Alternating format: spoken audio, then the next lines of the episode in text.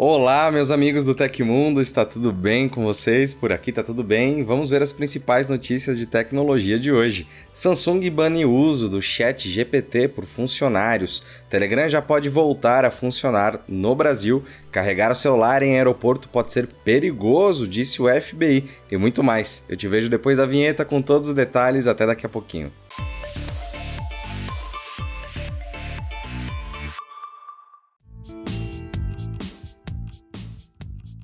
A ferramenta de inteligência artificial ChatGPT da empresa OpenAI está ajudando pessoas a manter vários empregos sem que seus supervisores saibam. Pelo menos é o que aponta uma reportagem da Vice, que conversou com vários trabalhadores sobre como eles têm usado o ChatGPT em suas vidas profissionais. De acordo com a publicação, essa prática se relaciona com um fenômeno chamado de overemployment, que surgiu quando muitos indivíduos passaram a trabalhar remotamente durante a pandemia e a aproveitaram para assumir um segundo emprego secreto a fim de aumentar a renda. Um dos entrevistados pela Vice, Ben, que é um nome fictício, afirmou que só se candidatou a um segundo emprego depois de perceber que poderia usar a ferramenta de IA em seu trabalho diário. Ele auxilia empresas de tecnologia financeira a comercializar novos produtos e disse que o Chat GPT o ajudou a fazer seu trabalho de forma mais rápida e eficiente, o que o deixou com mais tempo livre para buscar uma renda extra. Ben disse à reportagem que no início deste ano conseguiu um segundo emprego depois de usar o chatbot de IA para escrever suas cartas de apresentação e currículo. Para ele, o lançamento do Chat GPT 4, versão atualizada do modelo de IA que sustenta o Chat GPT, tornou tudo ainda mais simples e otimizado. Abre aspas, essa é a única razão pela qual consegui meu emprego este ano. Fecha aspas, disse o profissional durante entrevista. O Chat GPT faz cerca de 80% do meu trabalho, para ser honesto. Por fim, a reportagem ainda mostra que Ben chegou a usar o chatbot para escrever mensagens mensagens para seu gerente, pedindo que o chat GPT escrevesse tudo em letras minúsculas para parecer ainda mais natural.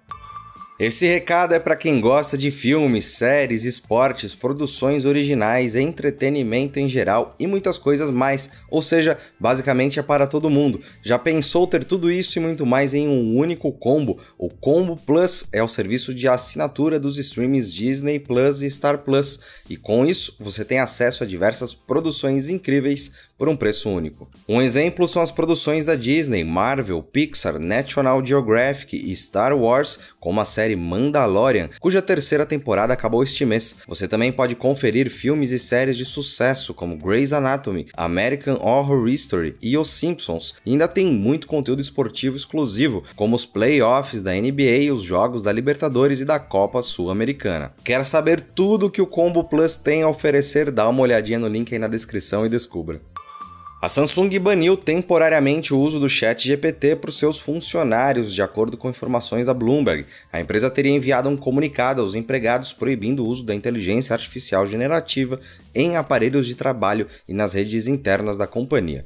A empresa sul-coreana alegou que a proibição tem como objetivo garantir mais privacidade e segurança. A companhia disse que está trabalhando para criar um ambiente seguro para o uso da IA, mas por enquanto a ferramenta está proibida nos escritórios e dispositivos de trabalho da companhia. A sede está revisando as medidas de segurança para criar um ambiente seguro para usar com segurança a IA generativa para aumentar a produtividade e a eficiência dos funcionários, disse o comunicado da empresa. No entanto, até que essas medidas sejam preparadas, estaremos restringindo temporariamente o uso de IA generativa, além de restringir o uso de IA generativa em computadores, telefones e tablets da Samsung. A empresa também está pedindo aos funcionários que não façam upload de informações comerciais confidenciais por meio de suas máquinas pessoais. Enquanto a empresa parece bastante rígida com o banimento do Chat GPT, existe um precedente para a ação. Segundo informa Bloomberg, a Samsung teria descoberto um caso de vazamento de código envolvendo a plataforma da OpenAI. De acordo com as informações, funcionários da Samsung utilizaram informações confidenciais em uma conversa com o Chat GPT.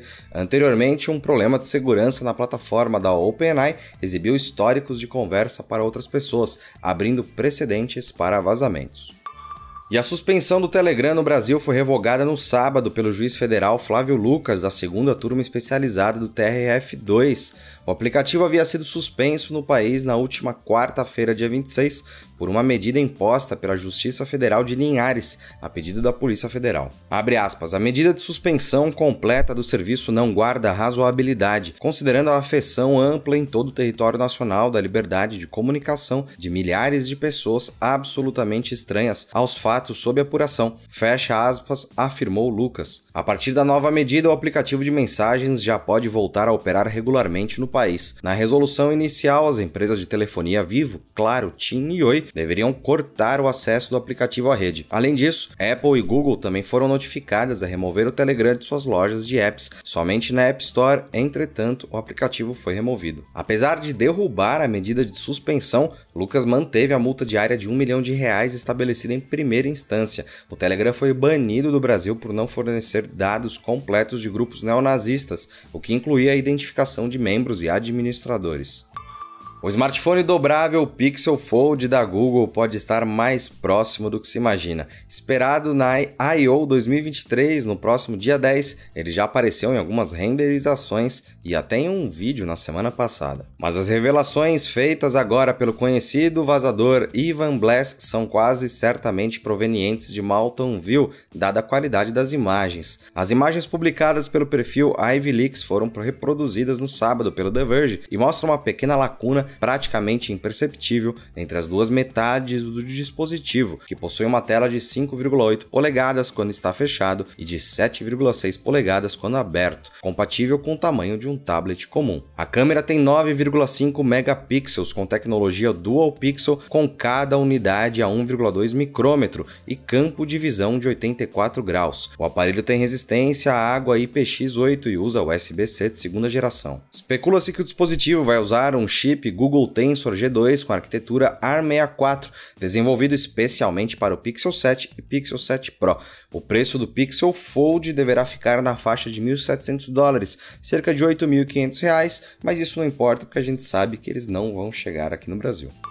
O escritório de Denver da Polícia Federal dos Estados Unidos, o FBI, fez um alerta importante sobre como manter a segurança em viagens. Em abril, o tweet do órgão informava que totens públicos de recarga em aeroportos podem ser utilizados por cybercriminosos para roubo de dados. Aspas, evitem usar estações de recarga gratuita em aeroportos, hotéis ou shoppings. Indivíduos mal intencionados descobriram formas de usar portas USB públicas para introduzir malwares e programas de monitoramento nos aparelhos. Fecha aspas. Outras autoridades dos Estados Unidos já se manifestaram a respeito dessa prática de cyberataque desde 2019, como em um artigo no site do Federal Communications Commission e em um vídeo do Twitter do procurador adjunto de Los Angeles, Luke Sizak. Os principais cuidados na viagem que o cidadão deve saber antes de conectar seu celular, tablet ou notebook em postos públicos de recarga de energia são: prefira tomadas elétricas em vez de totens públicos. Utilizem seu próprio próprio cabo USB, de preferência um que não faça transferência de dados. USB condoms podem ser uma opção segura para usar nos quiosques de recarga, uma vez que permitem apenas o fluxo de energia para o aparelho. Leve consigo uma bateria portátil comprada em uma loja de confiança. Selecione somente recarga, caso apareça uma notificação em seu celular ao conectá-lo na porta USB. Se possível, Opte por dispositivos e carregadores elétricos por indução. Altere suas senhas mais importantes após retornar de uma viagem, assim como mantenha os softwares atualizados. As dicas de segurança também incluem evitar o uso de Wi-Fi em hotéis. Como alternativa, você pode se proteger de possíveis invasões utilizando uma VPN confiável ou configurar seu celular com um roteador, um hotspot para o seu computador. E você vai acompanhar agora mais dicas entregues para manter a segurança em viagens de avião. Coloque AirTags nas bagagens para identificação e rastreamento, fotografe as bagagens e filme a pesagem antes de despachá-las. Compartilhe com parentes e amigos o seu número de voo, detalhes da conexão e o endereço da sua estadia. Salve uma cópia dos seus documentos como passaporte na nuvem e também envie para o seu e-mail. Pesquise se é melhor usar eSIM internacional ou SIM card para garantir acesso à internet durante toda a viagem. Peça ajuda somente a funcionários identificados com crachá e uniforme. Verifique sua mala assim que chegar no aeroporto de destino, conferindo se não foi violada. Caso identifique algo suspeito, vá ao guichê mais próximo para fazer um registro. Sempre mostre bem o seu rosto para as câmeras de segurança para facilitar a identificação do seu percurso dentro do aeroporto. Se você gostou das dicas de segurança que trouxemos, também vale a pena conferir mais seis sugestões de como proteger as suas malas no aeroporto de furtos, roubos e fraudes. Você pode saber mais sobre isso clicando no link do Tecmundo aqui embaixo. E a Google anunciou que o Android 14 terá controles separados para o volume de notificações e toques. Atualmente, os dois volumes são gerenciados por um único controle deslizante, mas a nova atualização vai permitir que os usuários ajustem o volume de notificações e toques independentemente um do outro. A atualização pode ser muito útil para pessoas que desejam personalizar suas preferências de áudio no telefone. A separação dos controles de volume de notificações e toques será uma melhoria significativa na qualidade de vida para aqueles que preferem apenas sentir a vibração para chamadas recebidas, mas ainda desejam ouvir notificações sonoras. A mudança foi anunciada depois que a Google atualizou uma entrada no rastreador de problemas do Android, confirmando que o recurso estará disponível em uma compilação futura. Embora ainda não esteja claro quando a atualização será lançada, é possível que chegue com o Android 14, que está previsto para ser lançado em breve. A versão atual do Android permite configurar de forma separada os volumes da mídia, das chamadas e do alarme. Contudo, O volume de toque e notificações por enquanto ainda é feita de forma conjunta. Ao pressionar os botões de aumentar ou abaixar o volume, o sistema operacional vai modificar o volume do som que está sendo utilizado no momento. Para alterar o volume de outras ferramentas de forma separada, é necessário ir até a seção Configurações do celular para ter acessos aos controles deslizantes ou buscar algum atalho na interface. E aconteceu na história da tecnologia. No dia 2 de maio de 1991, a Microsoft registrou o nome de domínio Microsoft.com. Para uma empresa de tecnologia tão importante, isso aconteceu mais de seis anos depois que o sistema de nome de domínio foi criado e mais de quatro anos depois que a concorrente Apple registrou Apple.com. E se você gostou do nosso programa, pode ajudar muito a gente mandando um valeu demais. Se não puder mandar um valeu demais, deixa o like, amigão, que tá tudo certo. Todos os links estão no comentário e descrição, e essas foram as notícias do Hoje no Tecmundo dessa terça-feira. O programa vai ao ar de segunda a sexta, sempre no finzinho do dia. Aqui quem fala é o Felipe Paião, e amanhã tem mais. Você pode me encontrar no Twitter, pela Felipe Paião. Eu espero você amanhã aqui, um grande abraço e tchau, tchau.